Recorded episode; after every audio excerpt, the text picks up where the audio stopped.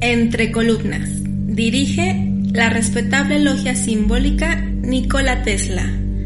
Presenta Federico Díaz.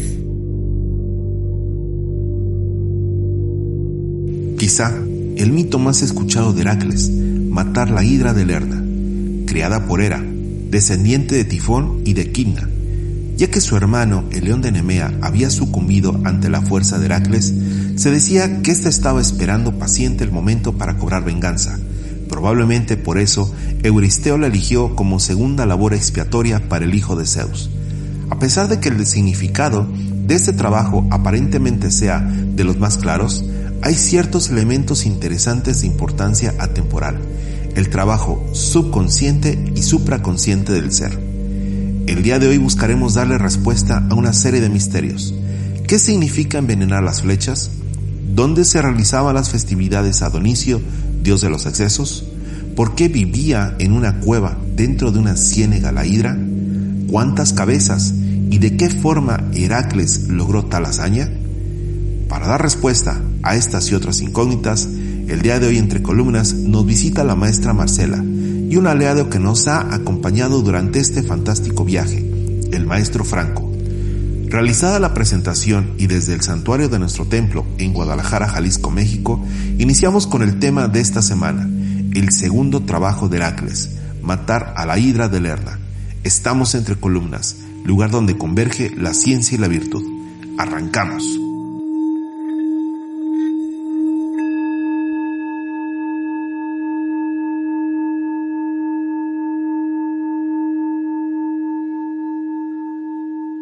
¿Qué tal? ¿Cómo estamos?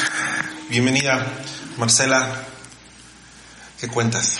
Hola, ¿qué tal? Muchísimas gracias, Federico, por la invitación. Estoy muy emocionada de venir a platicar un rato con ustedes acerca de un tema que podría decir que podríamos estar muchísimas horas platicando sobre todo lo que podemos encontrar atrás de este trabajo de Hércules. Por fin, ya te habíamos invitado y no se había logrado. Lamentablemente eh, he tenido muchísimo trabajo, agradezco su paciencia y su invitación una vez más y esperemos que sea del agrado de todos. Claro. Franco, bienvenido. Hola, ¿qué tal, Fede? Muchas gracias por seguirme invitando a estas pláticas tan amenas. Claro, a seguir decodificando estos este, misterios, estas leyendas, que como ya lo habíamos platicado, pues como tal son se comparten de boca en boca, y pues quien tenga la verdad absoluta, pues que empiece a publicar, ¿no? La parte que le corresponde. El día de hoy, como ya lo venimos eh, manejando semanas anteriores, nos toca hablar sobre la hidra, que para nosotros y para efectos de la secuencia que estamos llevando, este sería el segundo trabajo de Heracles. Aquí suceden cosas, este, se empieza a poner más divertido más entretenido todo. Para empezar, eh, ya nos dimos cuenta que Euristeo, cuando llega Heracles con el león de Nemea, pues se va a las penumbras y desde ahí le encomienda su segundo trabajo. Su segundo, su segundo trabajo es nuevamente matar. O sea, ya lo había dicho en el primero, es mata león de Nemea y ahora dice mata la hidra. ¿Por qué menciono matar?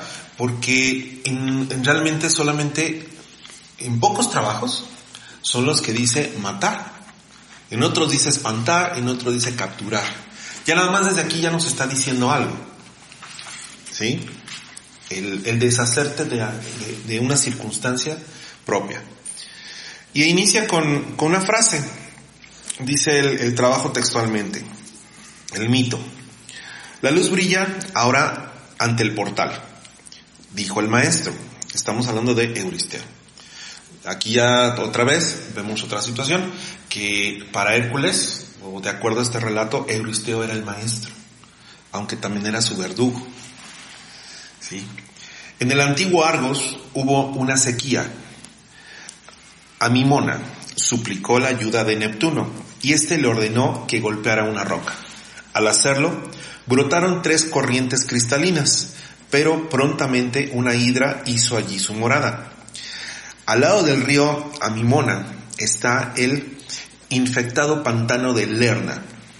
Lerna, como, como lo hemos este, platicado, es un lugar donde se hacían las festividades a Dionisio, las festividades donisiacas.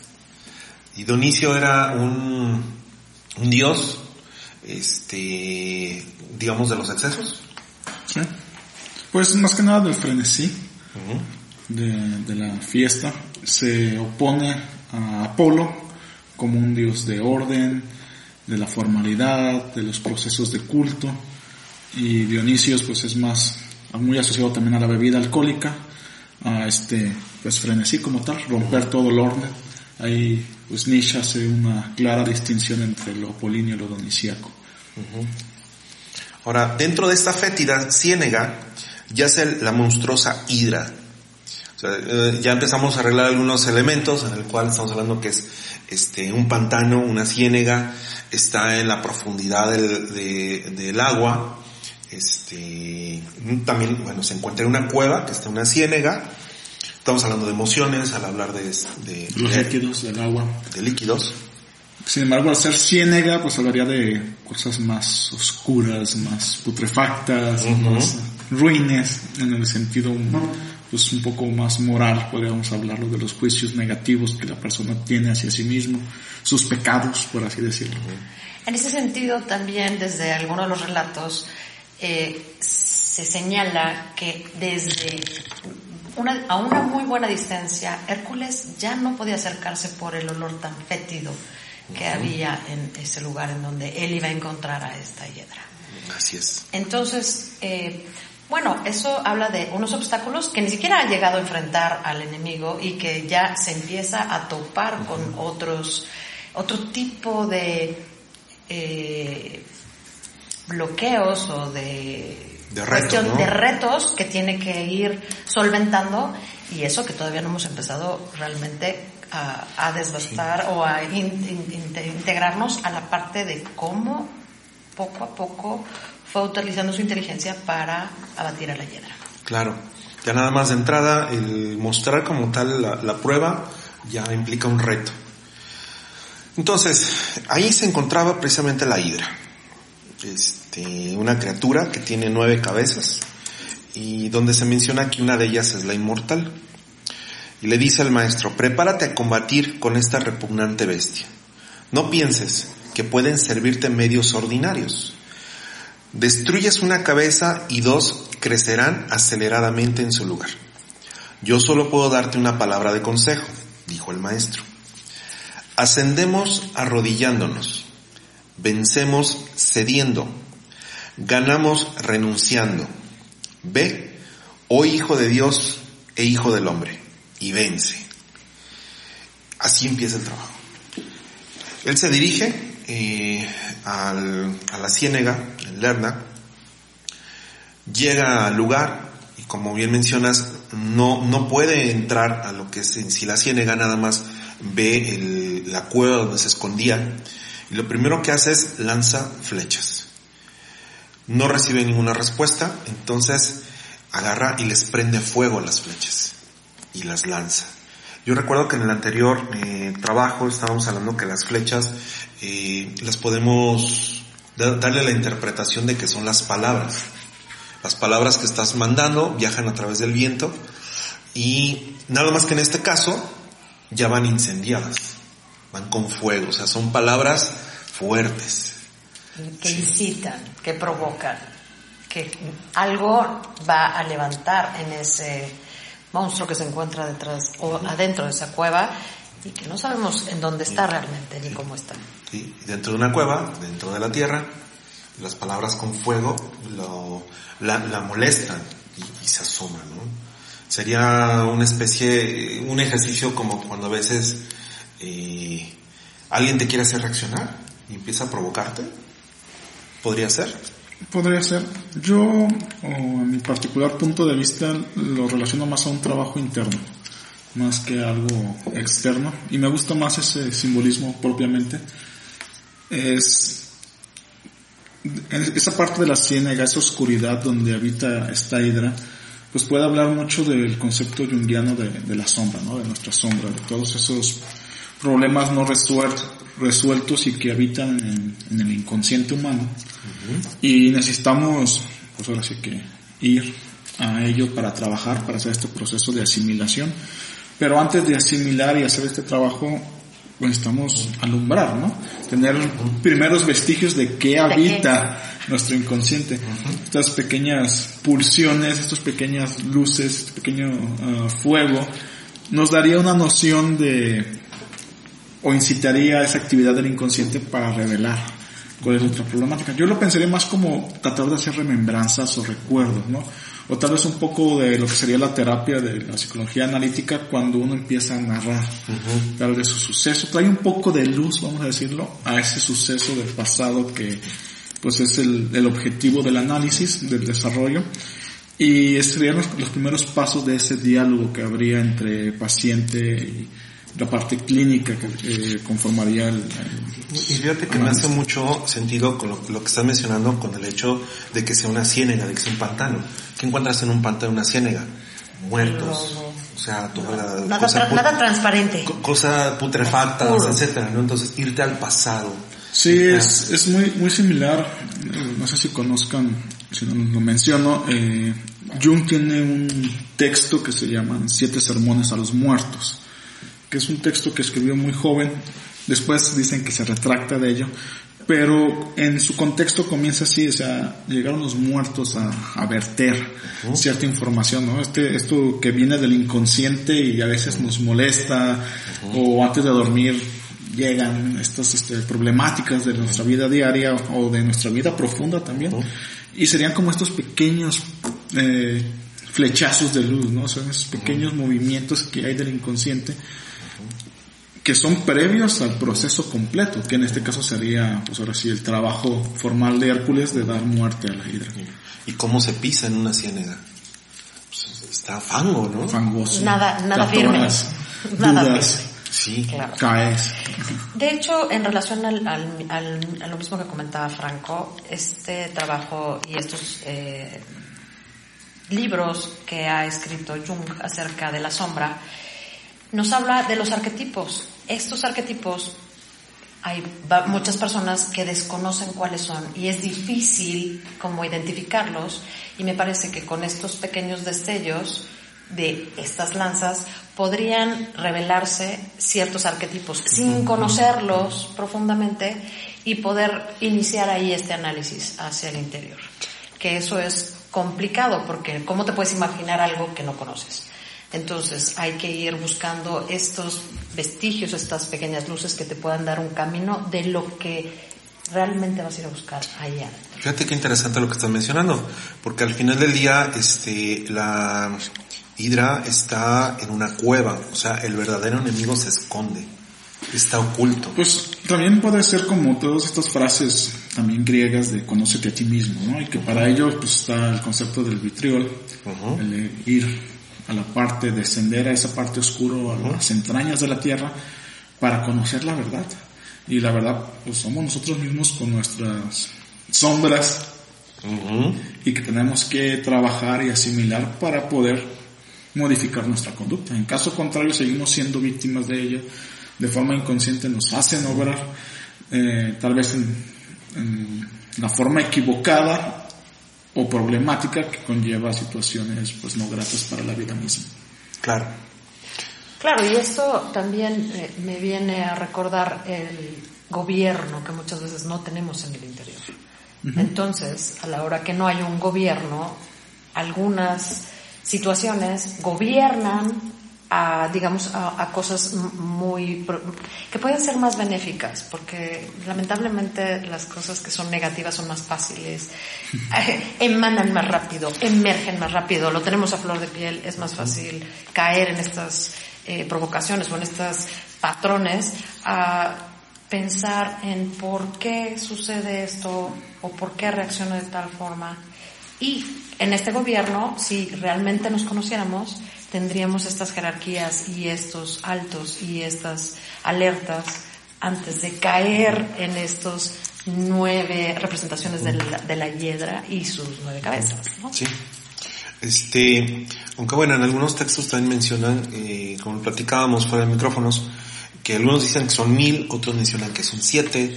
Sin embargo, al final de cuentas, este, el simbolismo de que cortas una cabeza y le salen dos.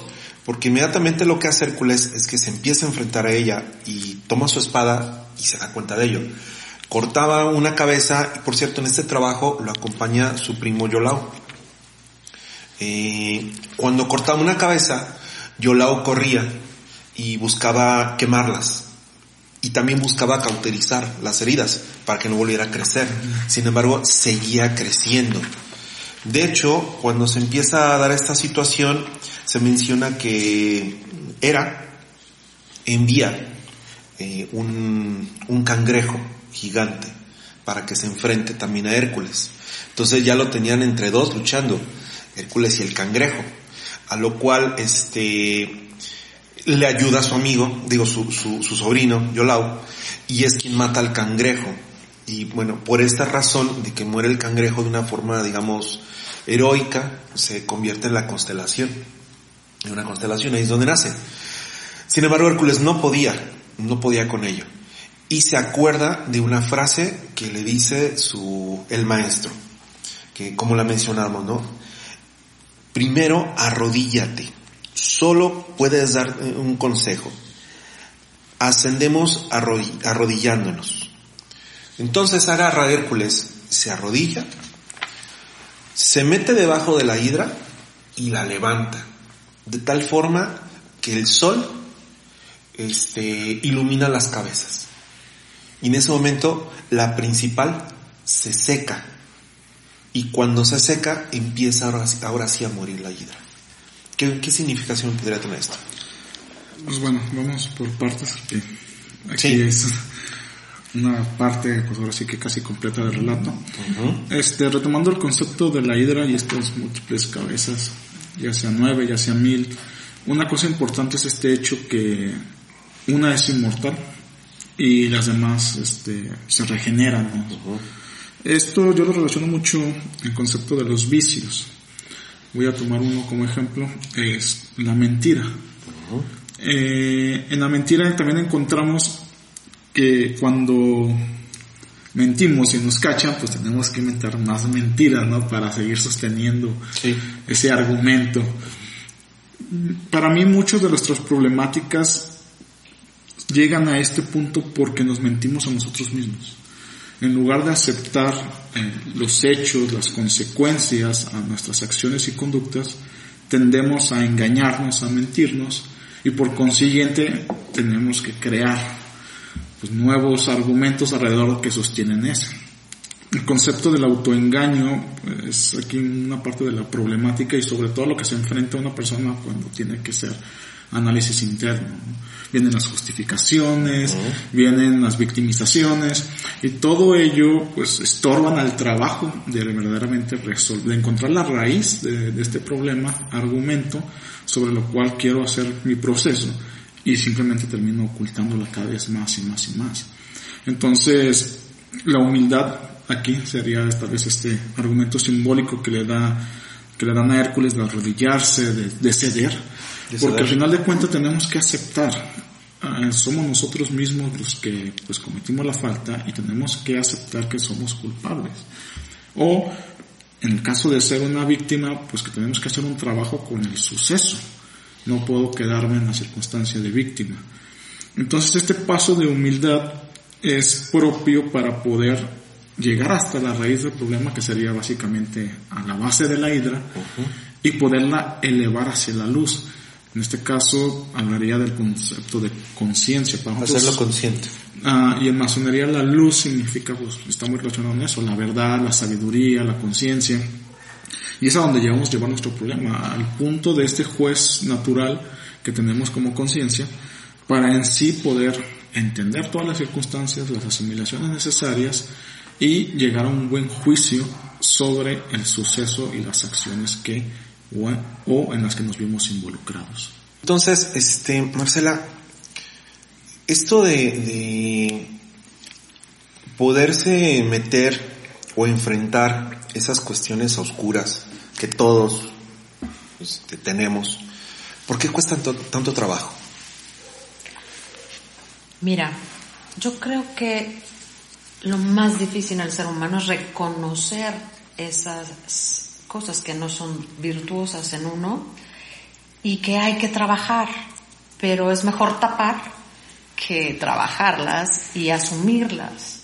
Yo creo que eso es una salida por lo cual entiendo que hay cosas que se desarrollan en los seres humanos en esta pues en este andar, ¿no? Del pensamiento que no para y no para y sigue construyendo.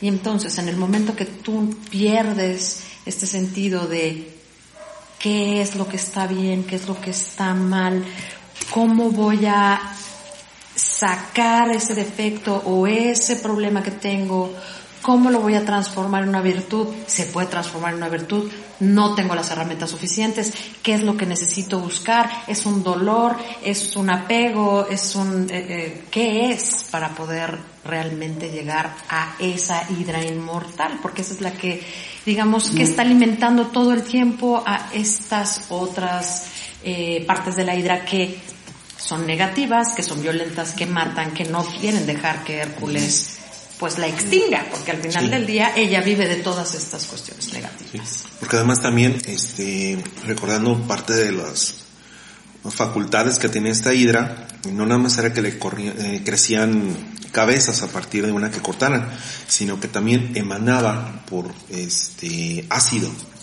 En lugar de, de saliva tenía ácido. Esa era otra de las cuestiones peligrosas. Eso también nos debe decir algo. Bueno, pero yo le quiero preguntar esto a Franco desde el punto de vista alquímico. Estamos hablando que es una hidra, agua, estamos hablando que viven dentro de la tierra, tierra, cuando la separa de la tierra y la levanta, pierde fuerza, deja de pelear. Desde el punto de vista alquimia, ¿esto cómo lo podríamos interpretar? Ok. La hidra se relaciona al signo de escorpión. El signo de escorpión, como tal, en alquimia, es un proceso de separación mediante filtración. Entonces, el filtrado, pues como todos conocemos, puede ser hasta este elemento que tenemos en la cocina, que Básicamente la apertura del filtro nos separa materiales que son inferiores a esa apertura y retiene los que son superiores. Otra cosa es que para poder utilizar esto, tanto se puede hacer en estado líquido, se puede hacer también con elementos sólidos y también eh, con elementos gaseosos. Entonces, en realidad, aquí el eje de los elementos lo que vendrían para mí a simbolizar esta separación, más que nada implicaría separar lo material y tangible de lo emocional. Muchas veces nuestros problemas están incrustados entre diferentes argumentos que no nos permiten resolverlo. Entonces no separamos la parte racional clara y concisa de algunos hechos con la parte emocional vivencial del suceso. Para poder darle resolución a las cosas necesitamos ser claros y separar cada una de las partes y por lo tal poderlas resolver. Pongo un ejemplo. Tal vez ahorita tengo algún problema económico, no tengo trabajo, estoy en una circunstancia, pero eso también conlleva a una situación emocional. Por la precariedad, por la escasez económica, por alguna circunstancia. En realidad el problema raíz en el argumento que me hace sentir eh, esto precario, esto limitado, pues es la falta económica. No lo puedo resolver nada más atendiendo la situación emocional de lo que siento. Sí tengo que estar claro de que debo de enfocarme y para ello debo de hacer mi emoción a un lado para atender al asunto concreto que es la falta económica y eso se resuelve honestamente trabajando. Entonces, pues sí, tal vez me sienta mal, está en este problema, pero necesito hacer eso a un lado para poder actuar. Necesito separar las partes de los problemas, atacarlos uno por uno, atacar la parte emocional, ok, dar un respiro, descansar, superar la emoción tal vez de esto, y después atacar la parte contundente de la realidad, de la materia. Entonces es algo similar. Cuando los problemas adentro de nosotros están en el inconsciente, pues están en un caos. Emociones de una, relaciones con otra cosa, es que mi mamá me regañó cuando era niño porque le pedí dinero. Tengo ahí un mar de emociones, de argumentos, de sinsentidos que no me, no me permiten observar la realidad del hecho. Y necesito separarlo, necesito hacer el trabajo de escorpión. Esa transformación que me permite a través de la separación y la resolución de cada uno de los puntos a mi circunstancia. Que su verbo es yo callo. Eh, escorpión tiene dos. Uno de ellos, de hecho es el único signo doble, es yo callo y el otro es yo transmuto. También se da esto porque eh, en el concepto de la astrología, escorpión es un signo doble. Entonces detrás de la constelación está la constelación de la águila. Se dice que el trabajo correcto de escorpión es elevarse. Elevarse. Entonces esto es como parte de la eh, relación simbólica. También, eh, por eso hay mucho misticismo, es un signo muy místico, muy misterioso. Y anatómicamente en la relación de anatomía oculta, pues se encuentra en el sexo. Por eso tanto trabajo también hay en diferentes culturas sobre pues la transmutación de la energía sexual para lograr en lugar de engendrar en la carne, engendrar en las ideas o en el espíritu, como algunos argumentan. Entonces, toma la hidra, la levanta, una de las eh, cabezas se seca y es cuando aprovecha Hércules y la baja y ahora sí empieza a cortar cabezas. O sea, ya que encontramos la principal la que realmente le da fuerza a todo lo demás, es cuando realmente eh, puede empezar a eliminar a las demás cabezas de la hidra. A lo que también eh, menciona la historia, que no nada más las cortaba, sino que se da cuenta que la sangre empezaba, cuando caía al suelo, se convertían en pequeños escorpiones. Entonces lo que hace es de que antes, cuando, cuando iban cayendo, iba quemando la sangre, o sea, y las heridas para que no salieran más escorpiones de ahí. Esto me lleva a que no nada más es enfrenta, sino cortas y cauterizas. Esto, esto también tiene un significado interesante. Es que bueno, al final del día muchas veces cortar no es la solución. Hay que ir al origen, hay que sanar esas, esas heridas, porque al final del día le está haciendo una herida a la, a la hiedra, aunque quieres extinguirla. En este caso era quitarla, matarla, sacar, su trabajo era matarla. Pero simbólicamente me parece que es muy adecuado abordar el tema desde, ok, tenemos esta situación ya fuera de control, la vamos a eh, tratar de erradicar, pero no la vamos a tratar de cortar, sino de buscar el origen para poderle dar un sentido, asumirlo y entonces sí hacerlo consciente. Al final del día bien eh, decías Franco que en el inconsciente hay un caos. Ahora, a un caos le sumamos una crisis y a esa crisis le sumamos cuestiones físicas, emocionales, mentales, espirituales y demás.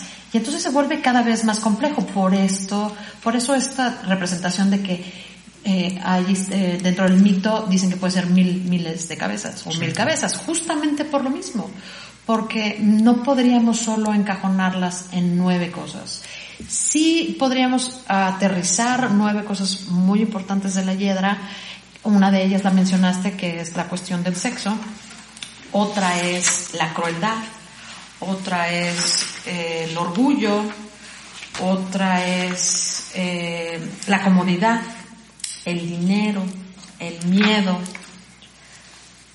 la separatividad, el deseo de poder y el odio. Me dijiste que todas esas cosas, cualquiera de ellas solita, tiene cuántas variantes, cuántas variantes dentro de su, de su género. Entonces, eh, hace mucho sentido eh, cuando los autores dicen, ok, no, no son nueve, son, pueden ser miles o millones, porque al final del día cada quien tiene una perspectiva, una historia, un, cómo fue integrando a su hiedra, ¿no? Entonces, pues habrá hiedras muy sofisticadas y había hiedras un poquito más gobernadas. ¿Cuál es el punto aquí? ¿Cómo vamos a abordar desde la inteligencia y desde el simbolismo de Hércules? ¿Por qué nos dice al principio que nos arrodillemos? Porque si no podemos bajarle dos rayas para poder observar todo eso que está en la hiedra y no está afuera, está adentro, ¿cómo podemos pensar en cómo vamos a actuar en el siguiente paso para sacar a la hiedra y entonces sí proceder a ir cortando y cauterizando. Como pueden ver, es un trabajo... Es un ciclo. Es un ciclo y aparte es grande. El trabajo que se tiene que realizar en este, ahora sí que en este trabajo en particular, es sumamente minucioso y tienes que cuidarte de una, de dos, de tres, de cuatro cositas que van a seguir regresando a que va a querer volver, es inmortal, ¿no? Entonces va a volver a salir y va a volver a salir y hay que contenerla y hay que extinguirla. Por eso en una, eh, en la historia cuentan que la, la hiedra eh, inmortal estaba debajo de una piedra.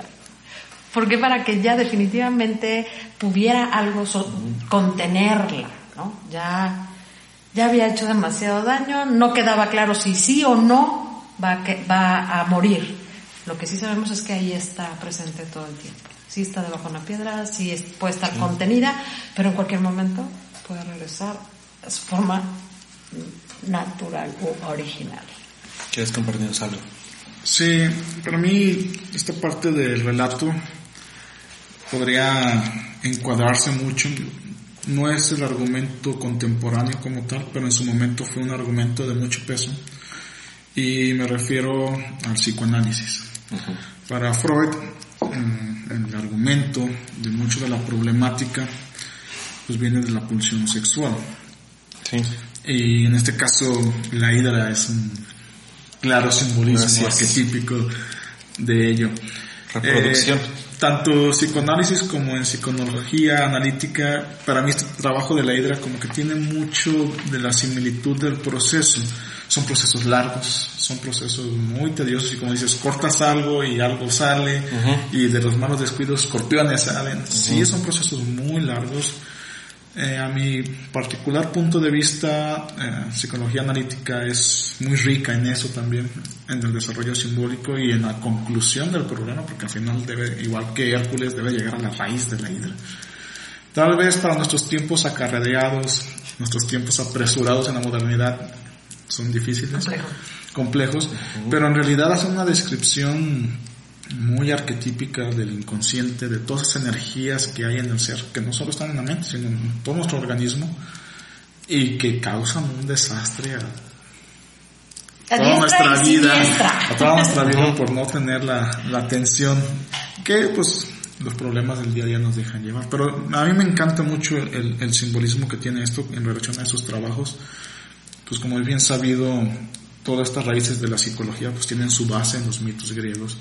Y es esa parte, ¿no? Que eh, los griegos pusieron ahí pues todo su entendimiento de la moral humana, de las problemáticas humanas y como lo mencionaba alguna vez, la forma de compartirlo en esos tiempos pues era a través de los mitos, de estos relatos. Relatos era como se inculcaba y se educaba a la sociedad. Y ahí dejaban enseñanzas muy en el fondo, igual como tal vez Disney en su tiempo lo hizo con todas las eh, películas, las producciones que hicieron para darles ciertas nociones y valores a los niños. El caminante, un viaje al pasado.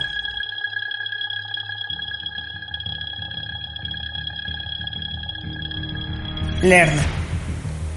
En la antigua Grecia se llamaba Lerna a una región de manantiales y a un lago cercanos a la costa oriental del Peloponeso. Al sur de Argos, donde se han hallado restos de asentamientos desde el periodo neolítico hasta la época micénica. En la mitología griega era conocida principalmente como guarida de la hidra de Lerna la serpiente acuática tónica de múltiples cabezas. El secreto del manantial de Lerna era el don de Poseidón, cuando éste yació con Amimone, hija de Danao. El geógrafo Estrabón atestigua que las aguas de Lerna eran consideradas curativas. Lerna era una de las entradas al inframundo y los antiguos misterios lerneos, consagrados a Demeter, se celebraban ahí. Pausanias dice que los misterios fueron instaurados por Filamón, gemelo de Autólico, en el lago Alcione. Se mencionaba que el héroe que se atreviera podía lograr entrar al mundo de tinieblas, como hizo Dionisio, guiado por Próximo, en busca de su madre Semele. Para los mortales, el lago era peligroso. Se decía que no había límite a la profundidad del lago, pero no había nadie que haya ideado la forma de ser capaz de alcanzar su fondo, ni siquiera Nerón. También se decía que el agua del lago era aparentemente tranquila y silenciosa, pero todo nadador que intentaba cruzarlo era arrastrado a su fondo aspirado a las profundidades y desaparecía sin dejar rastro. Plutarco sabía que Dionisio era invocado como Bugenes, hijo del toro, con una extraña trompeta arcaica llamada salpins, mientras se arrojaba un cordero a las aguas como ofrenda para el guardián de la puerta del inframundo, es decir, la hidra. Lerna estuvo poblada ya en el Neolítico, siendo luego abandonada durante algún tiempo. Tiene uno de los mayores túmulos prehistóricos de Grecia, un yacimiento de un palacio o centro administrativo de dos plantas al que se llamaba Casa de las Tejas, por las tejas de terracota que cubrían su techo. Aunque se han identificado cinco etapas de ocupación en Lerna, no se construyó sobre un lugar de la Casa de las Tejas, ya sea por respeto o miedo. Hasta finales del Heládico Medio no se cavaron tumbas en el túmulo, lo que indica que la importancia de tal monumento había sido olvidada. Lerna fue usada como cementerio durante la época micénica pero se abandonó sobre el 1250 a.C. Técnicas geológicas modernas han identificado la ubicación del desaparecido lago sagrado de Lerna, que era una laguna de agua dulce separada por una barrera de dunas del mar Egeo. En la edad de bronce antigua, el lago tenía un diámetro estimado de 5 kilómetros la deforestación aumentó el depósito de fango y el lago se convirtió en un pantano infestado de malaria, cuyos últimos vestigios fueron drenados en el siglo XIX.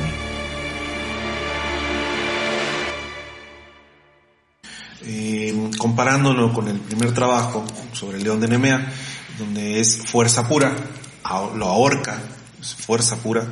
Eh, en este caso, pues se enfrenta por medio de la fuerza, de hecho la hidra se le enreda entre los pies, este, le corta cabezas, busca a toda costa vencerla, hasta que se acuerda de hincarse y levantarla a la luz, que eso representó un menor esfuerzo comparado con el que estaba haciendo. O sea que eh, muchas veces la solución está al alcance de las manos y, como yo lo estoy interpretando, por falta de honestidad, de humildad, de reconocer este, que, no, que no es menor esfuerzo, se puede llegar más rápido a, solucionar algunos problemas. en este caso, mostrar esas desviaciones eh, de ese inconsciente, sacarlos a la luz para realmente verlos como son y a partir de ahí poder trabajar con ellos. Es que yo creo que aquí entra una parte importante que es a la hora que separas la emoción del acontecimiento y entonces puede caber este espacio para que la inteligencia sume, entonces pudo hacerse como un paso hacia atrás para poder tener otra perspectiva y utilizar otras herramientas que ya tiene. O sea, ya traía eh, la herramienta de la fuerza, ahora suma la de la humildad y suma la de la inteligencia. Y entonces con este mix lo que va haciendo es justamente lo que en trabajos nosotros ah, insistimos. ¿De qué nos sirve tener tanto conocimiento si nosotros no lo podemos llevar a la práctica a través de un solo símbolo? Uno, con una palabra que te acuerdes, porque cuando estás en crisis es cuando nosotros debemos de poder sacar las herramientas. Todas las herramientas y acordarnos de estas pláticas que al final del día son pues muy ricas, eh, platicamos eh, algo que es sumamente importante en un ambiente más relajado, en donde platicamos nuestras experiencias y a lo mejor en alguno de nuestros oyentes hace clic y, y en él esta herramienta se queda. Entonces, cuando él entra en una crisis, cuando ve en su imagen cerebral la hiedra, cuando tiene que enfrentar algo, ¿qué es lo que voy a hacer? Me voy a arrodillar, me voy a hacer para atrás, voy a sacar la lanza, lo voy a iluminar, ¿qué carambas voy a hacer? Creo que aquí esto también es importante, ir sumando estas herramientas que los 12 trabajos de Hércules nos van a proporcionar para ir resolviendo y reconocer en cada uno de ellos cuáles están trabajando. Y como en este caso, a mí me parece que la parte de la humildad y la parte de la inteligencia suma a todo esto para concluir en el trabajo, en este trabajo de Hércules, en donde él nos está eh, desvelando y enseñando cómo lo hizo, ¿no? Él como un hijo de un hombre podía eh, este, poder tener la fuerza. Un semidios. Eh, pero cómo iba él a poder eh, combatirla, matarla, extinguirla, porque se supone que estos trabajos eran porque no iba a poder hacerlos ante los ojos de los humanos. Eran diseñadas para que fracasaran. Exacto. Entonces, esto también nos da otra perspectiva. ¿Por qué nos limitamos a decir que no podemos si podemos intentarlo? ¿Cómo? Pues con todas las herramientas o con toda esa creatividad o con esos momentos de reflexión. Pues instantes, instantes en donde tomamos un, una milésima de segundo, hacemos una reflexión, tomamos otro camino y resolvemos. Es que bueno, si lo vemos desde este punto de vista, y es algo que ya en anteriores podcasts hemos comentado, eh, para mí la mejor escuela es la que te incita a equivocarte, porque no se aprende de los éxitos, se aprende de los fracasos. En ese argumento, no siendo tan radical con el, la forma, yo lo pondría como un poco más cuestión que como una afirmación. Y sería, la vida está diseñada para el fracaso. Y se podría contestar de ambas formas, dependiendo las acciones que yo tome en consecuencia. Si yo no tomo ninguna acción, y un maestro hace muchos años lo reflexionaba de esta forma, dice, el ser humano es el único animal que en realidad trabaja para vivir. O sea, todos los demás animales, la naturaleza les provee su sustento, ellos disfrutan su existencia desde un punto de vista anímico, pero el ser humano no, está batallando todo el tiempo. Todo el tiempo. Todo el tiempo. Entonces pareciera que nuestra vida de seres humanos está diseñada para fracasar y tenemos que estar demostrando mediante un dominio de facultades, como lo mencionabas ahorita Marcela, posiblemente esas o otras muchas más, para poder triunfar. Y en ello pues también, por ejemplo, aunando a la simbología, pues la hidra bajo escorpión está gobernada por Marte que es la ira, el frenesí. Entonces no podemos ir a la ira con más ira, no podemos ir al frenesí con más frenesí. Y, está, y está en Lerna, otra vez, ¿no? Dionisio, los excesos. Donde todo está descoyuntado, ¿no? Ahí hay que abordarlo desde esta parte amorosa, esta parte templada, esta parte, yo creo que un poco más, no un poco, racional.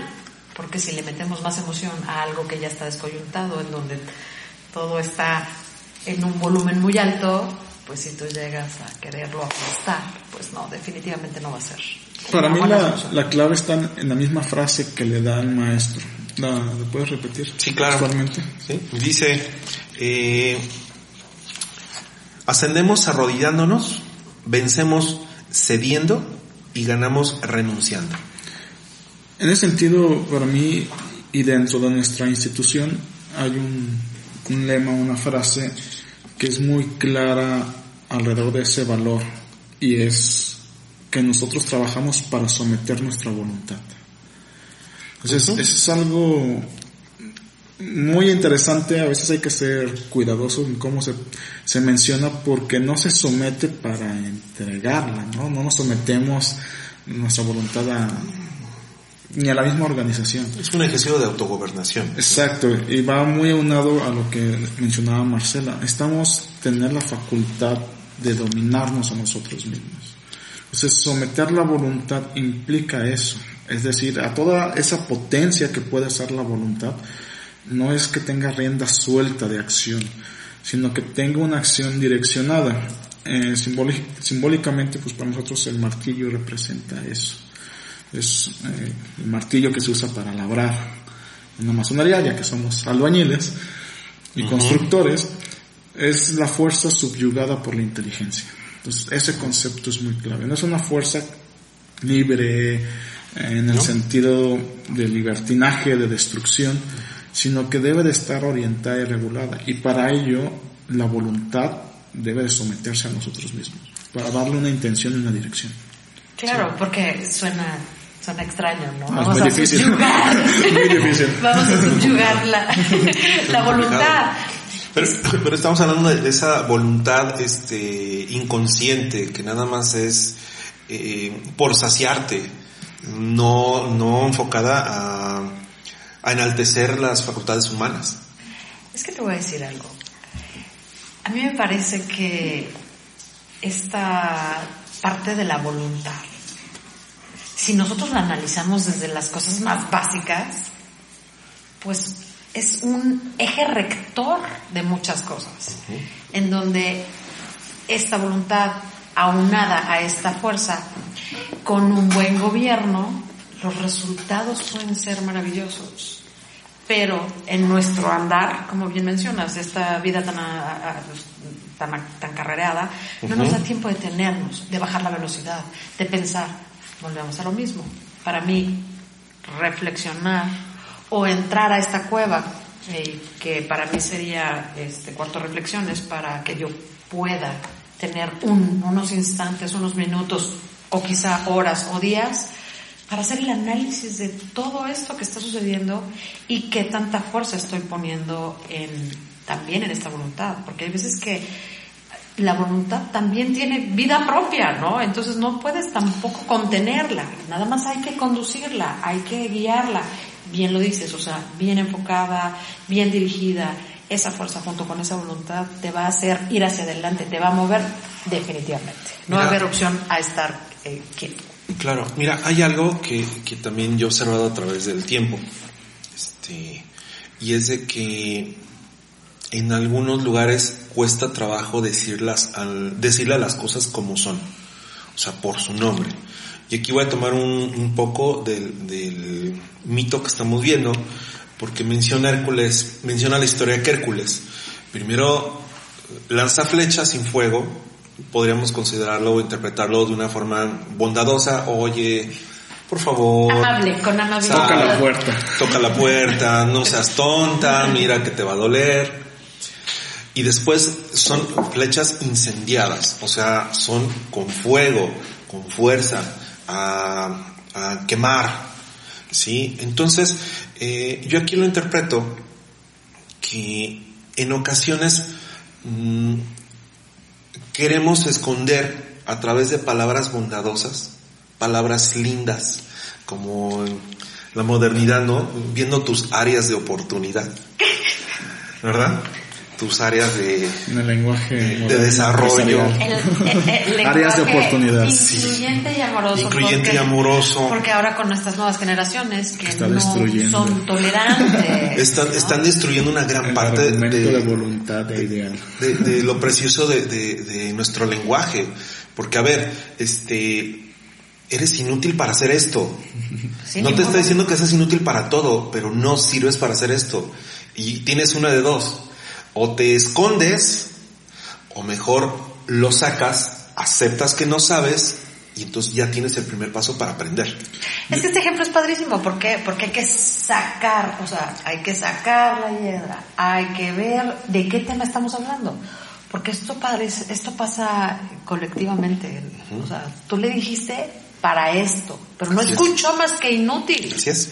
Entonces esto se convierte en este Me está de- este... No, ya, vete tú a saber todas las cosas que tengan el inconsciente que se agarran una de otra y entonces se vienen como gorda en tobogán. ¿no? Vámonos todas para afuera. Yo lo llamo mediocridad del lenguaje.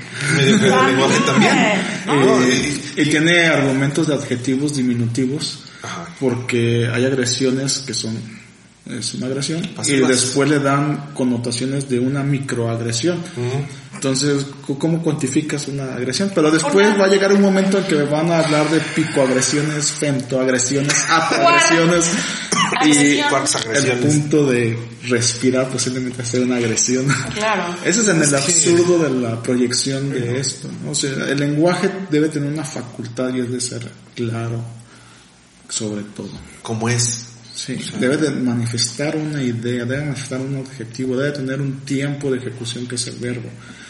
Y no porque en mi argumento de que no puedo entender la conjugación de los verbos o la significante de los adjetivos, voy a tomar las cosas como insulto.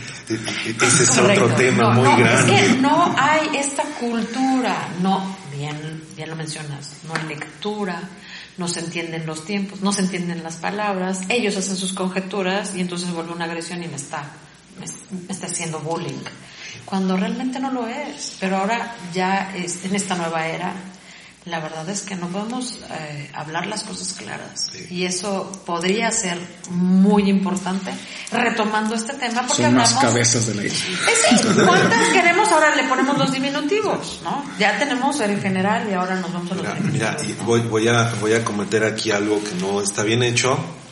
Este, voy a meter un tema de, de- de cultura nórdica, porque estamos hablando de cultura griega, un pequeño paréntesis, porque Zeus, él buscaba a toda costa, este, a diferencia de, de- de otras este, mitos, el conocimiento.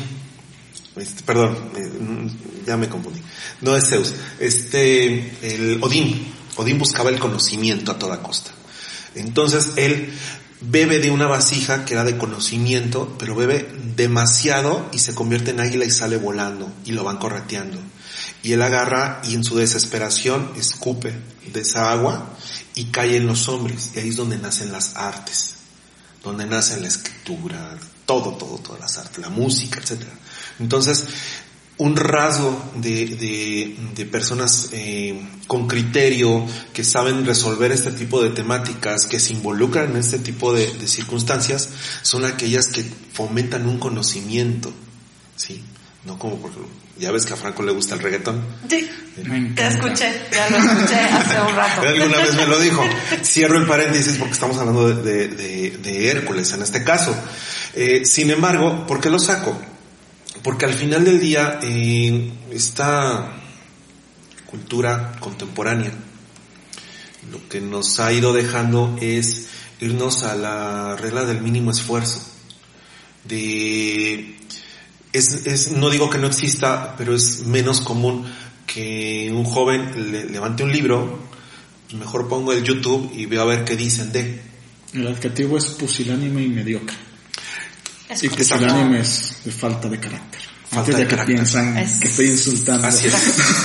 Sí, ese sería un gran programa, ¿eh? Todo ese tipo de, de- de adjetivos calificativos, ¿no? Sí, yo creo que nos falta carácter eh, muchas veces y eso acrecenta los problemas. El no poder hablar claramente, consistentemente sobre un problema crea un mundo de, Distorsiones. de distorsiones y que de no complican entendimiento. Y salen dos cabezas.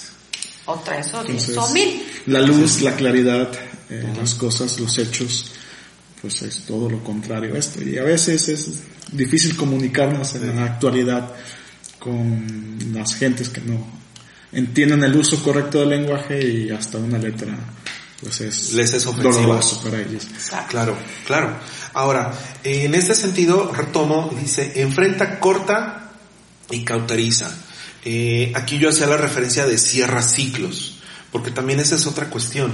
Nosotros pensamos que nada más con que ya lo saqué a la luz, ya lo acepté, bueno, ¿y qué vas a hacer en consecuencia? ¿No? No nada más se trata de aceptar tu error, sino de corregirlo, pero además que no lo vuelvas a hacer, Porque si no, ¿de qué sirve? Que por ahí había una frase, ¿no? Que cada vez que ensucio, pues le limpio. Pero eso no dice nada, o sea, nada me dice que eres un sucio. Porque sigues ensuciando una tras otra. ¿Cuándo vas a aprender a dejar de ensuciar? Es que vamos a regresar al mismo tema. ¿Dónde está la voluntad? Ya, ya, lo viste, lo corregiste. Ahora, cada vez, ah, porque aparte hay que hacerlo consciente. Ese es el, ese es yo creo que también uno de los grandes problemas que tenemos en yo como humano es que si no vivo aquí en la hora y no estoy consciente de lo que te estoy platicando, lo que estoy trabajando, lo que estoy sintiendo, ¿cómo me voy a acordar o cómo voy a gobernarme si estoy pensando en 700 cosas a la vez? Entonces, a la hora que lo hago consciente y hago un trabajo y se repite una y otra vez porque se tiene que entrenar al cerebro, así como se entrenó para hacer malas prácticas, se entrena el cerebro para hacer buenas prácticas y erradicar eso que, que dañó a tu, a tu ser o a tu interno. Sí, y también suele pasar este que mientras en estos menesteres que mientras más alto es el grado, más trabajo cuesta mostrar a la hidra. Hay más cabezas. Hay más cabezas. Bueno, al final del día ya... Y se justifican más Ya comenzó el, el, viaje hacia el interior, entonces pues tenemos muchísimo más conocimiento de nuestra estructura.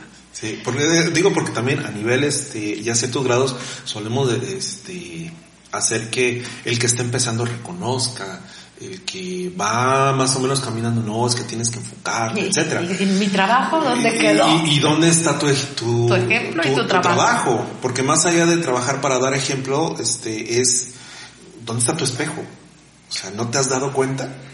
Es que... Sí, en ese sentido, y voy a retomar un poco la frase que mencionabas, cerrar ciclos, yo creo que eso no sucede. Los ciclos no se cierran. Y haciendo énfasis, uno se tiene que tener por dichoso hasta que muere. Es decir, ese es el fin del ciclo en realidad. Todo lo demás son procesos, son vivencias, son hechos, son asimilaciones que tenemos que estar enfrentando con las herramientas que tenemos y a veces ofuscados por las herramientas que tenemos. Voy a apuntar un poquito esto de los ciclos. Yo creo que sí, ese es el gran ciclo, pero todo esto es fractal y todo tiene un ciclo, chico, mediano y grande. Porque, bueno, lo ponemos rápido en, en la vida, en el ciclo de una hormiga, en el ciclo de una mosca y en el ciclo de un perro y en el ciclo de un mono y en el ciclo de un humano. Todos tienen diferentes ciclos y esos ciclos están dentro del gran ciclo de la vida. Entonces yo creo que lo único que yo pensaría un poco más es que sí, todos son ciclos y son fractales.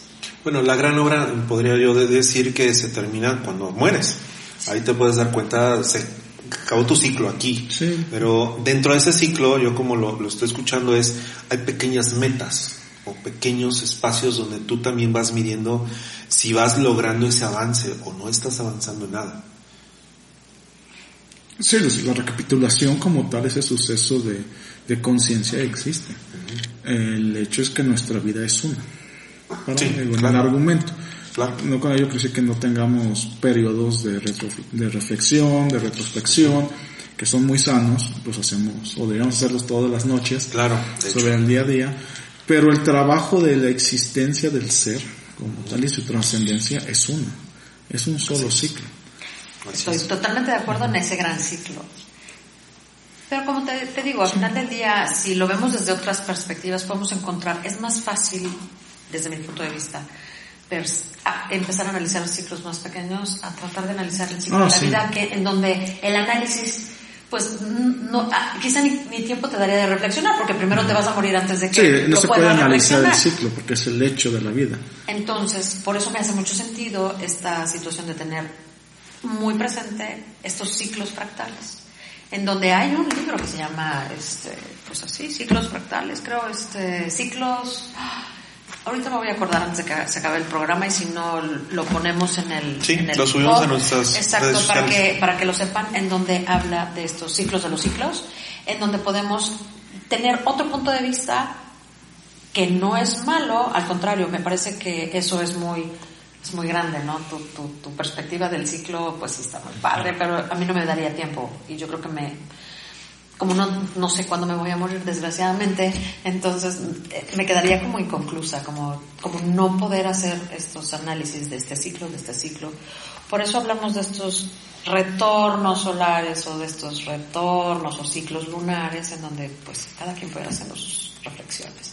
Y eso lo sumamos a los años y entonces podemos ir construyendo este gran ciclo y que nos pudiera dar pues esa, esa claridad de qué estamos haciendo, si estamos avanzando, no lo estamos avanzando, hicimos algo, no hicimos nada, también hay veces que no se puede hacer nada, ¿no? Este año pasado muchos estuvimos eh, muy guardados por la misma pandemia y a lo que nos dedicamos pues nos hizo encerrarnos, ¿no? Y ese fue otro ciclo y es atípico y lo tenemos que contemplar en, en nuestro gran ciclo porque realmente nosotros los que estamos viviendo esta pandemia tenemos esta pues oportunidad de este paradigma y cómo nos vamos a reconstruir, ¿no? No nada más en, la cuestión emocional, no nada más en lo que sacó de nosotros, ¿no? Bajo ciertas condiciones. Entonces, esto lo llevo al trabajo de Hércules y él tenía ciertas condiciones. El hedor, el fango, esto, aquello, lo otro. Él también tenía muchísimas cosas en su contra. Nosotros tenemos hoy en día muchísimas cosas en contra. ¿Qué vamos a hacer para salir adelante y matar a eso que no nos está dejando avanzar? ¿Qué? Como le quieran llamar. Claro. Este, ahora, como menciona el mito, una vez que cortan las cabezas y las cauterizan, eh, toman la cabeza, la principal, la entierran y encima de, la, de la tierra pone una piedra. O sea, la regresa a la tierra. O sea, no nada más, ya, ya me decís esa, ya la maté, ahora la regresa al lugar de origen. Podríamos decir que es una manera también de hacer esa introspección después del trabajo realizado, que vaya y que permea al inconsciente. O sea, al final de cuentas es, es una sepultura. El, concepto y como tal de colocar la piedra es una sepultura. o sea, sí es una terminación, sin embargo dejo evidencia de, qué, terminó y dónde está. O sea, hago consciente el hecho de mi trabajo. Eh, en ese concepto, pues las historias de, de poder es un argumento que se utiliza mucho para poder, uno, aprender de lo pasado y dos, tener argumentos para nuestra voluntad lo mencionaba en los pasados, si yo pude hacer esto, ¿por qué no podría hacer esto? No es un argumento que solemos utilizar. Eh, nos sorprende cuando las cosas son nuevas, cuando no tenemos algo en el pasado que ni por analogía sea similar y eso nos abruma. Entonces, eh, la conclusión de, de ese trabajo llevaría uno a sí, sepultar, cimentar el hecho, dejar una piedra base sobre la cual mi trabajo fue hecho y argumentado. Sí, dejar el precedente, eso es muy importante, porque ¿cómo vamos a recordar al paso de los años o de los siglos lo que sucedió? Justamente nosotros eso es lo que estamos haciendo, estas remembranzas de estos mitos, de estas historias que a través de la historia y del tiempo nos han dejado toda esta simbología y todos estos ejemplos de cómo lo veían, cómo lo trabajaban, cómo lo entendían, y ellos ya lo recorrieron. Nosotros lo que tenemos que hacer es nada más eh, hacerlo consciente, tener el tiempo para trabajarlo y comprometernos para hacer un trabajo personal. Sí, el yo y el ego se crean a partir de adjetivos categóricos. Yo soy esto, yo he visto así, yo tengo estas facultades. Y esos son hechos de nuestro pasado. Así es. Entonces, una vez que termina el trabajo Hércules, aquí eh, empieza, eh, hace algo también muy interesante que le va a servir en los próximos trabajos y es de que al darse cuenta de que de la sangre de la hidra, que al tener contacto con la, con la tierra se convertía en escorpiones, también nota que es venenosa. Entonces, agarra las flechas, las empapa con la misma sangre y las guarda. Y aquí recapitulo. En el primer trabajo se lleva el, el pues lo que es a león, lo utiliza de yelmo toda la piel en este segundo trabajo toma la sangre de la hidra. ¿Por qué lo habrá hecho? Primero es una herramienta, como y es una ventaja. Eh, muy, competitiva. Muy competitiva. Sí, el veneno es algo que el ser humano no puede producir. Y es propio para Pero, pero, en este mundo de simbólico, porque estamos hablando que si las flechas son, son la, son la palabra, cuando las incendias, este, son palabras más fuertes, más duras, más profundas. Ahora, palabras envenenadas. Claro. Pero por, pero por supuesto. Por su boca muere el pez, ¿no? Al final del día nosotros, justamente eso es parte de nuestro trabajo, descubrir que la palabra es una herramienta poderosísima que sirve para construir o para destruir, en, sus, en la misma potencia, para construir que para destruir. Entonces esta parte del veneno pues me parece normal y natural dentro del... Porque al final de cuentas en ese aspecto simbólico es el veneno de sí mismo. Yo le poner un argumento un poco, tal vez más elaborado. La hidra tiene un símil a las serpientes, o a las víboras en este caso, dado que es venenosa. Y este símbolo siempre ha sido asociado a la astucia. Entonces, conservar la sangre de eso es tener la raíz de la astucia. Y la astucia se crea a partir del conocimiento de hechos. Entonces, mi experiencia, el haber vivenciado algo, en sí me da astucia. Y esa astucia como eh, la palabra tiene la connotación, puede ser, y generalmente se le da la connotación negativa. Entonces. No, hombre, pero al, final del día te da ventaja. Es una ventaja. Te da ventaja. O sea, al final del día, esta experiencia en donde ya a tu paso vas a ir recogiendo estos elementos que te van a servir, no sabes cuándo, pero ya los tienes. Y lo único que vas a hacer cuando estés en estos momentos de de, de, guerra o de, en lo que te encuentres, metes tu manita, tu bolsita de herramientas y, oh, my, oh mi Dios, acabo de encontrar este veneno de la hiedra que me va a colaborar para tal cosa. Pero fíjate que lo voy a traer a un tema que no tiene nada que ver, que es con la política.